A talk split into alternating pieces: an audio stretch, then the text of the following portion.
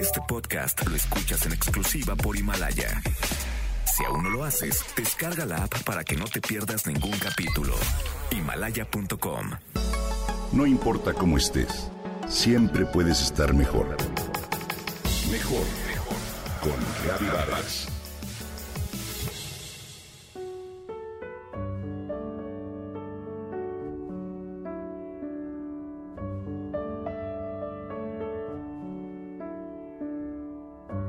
Una niña rebelde y valiente que pasaba horas y horas aislada en el campo con tan solo cinco años de edad.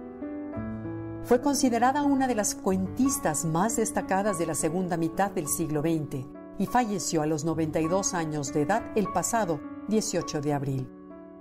Te hablo de Amparo Dávila, escritora zacatecana. Nació en Pinos, en un pueblo minero de Zacatecas en 1928 uno de esos tantos poblados mineros mexicanos que parecen cuevas de fantasmas traspasados por el viento helado, por días largos como años. Ahí no se habita, ahí se inventa la vida por el único camino posible, la imaginación. Escribió en algún momento el escritor Luis Mario Schneider sobre pinos. Amparo fue la única sobreviviente entre sus hermanos. Su hermano mayor murió al nacer el siguiente murió de meningitis y el último durante su infancia. Estudió en un colegio de religiosas en San Luis Potosí.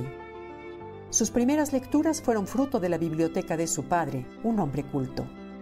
El trabajo de Amparo es un referente indiscutible del cuento fantástico en nuestro idioma.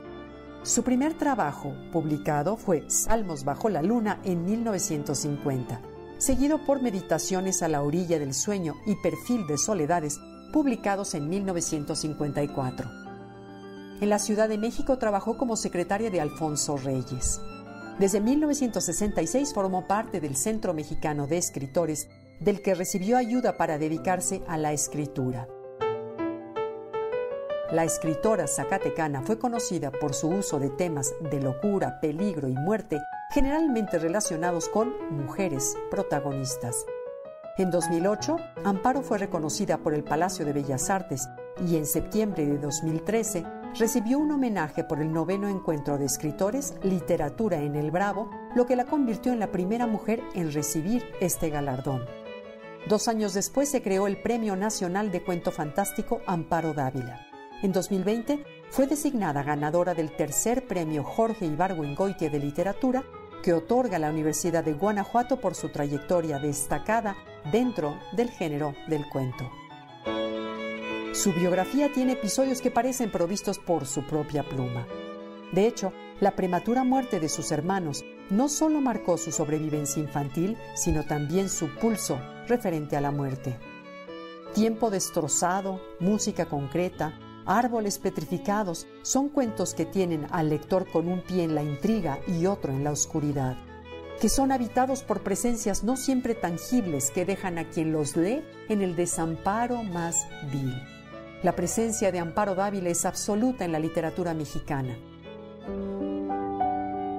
Sus temas presentan una audacia y valentía que la hacen singular.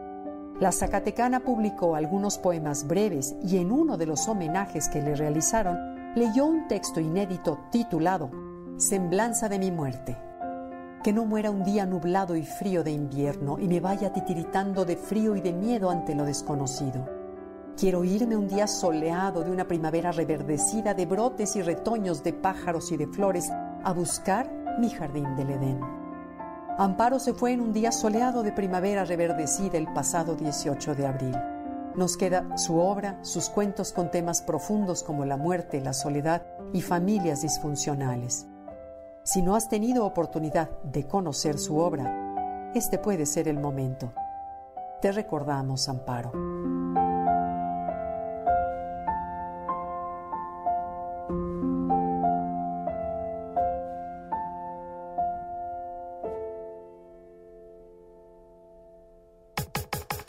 Comenta y comparte a través de Twitter.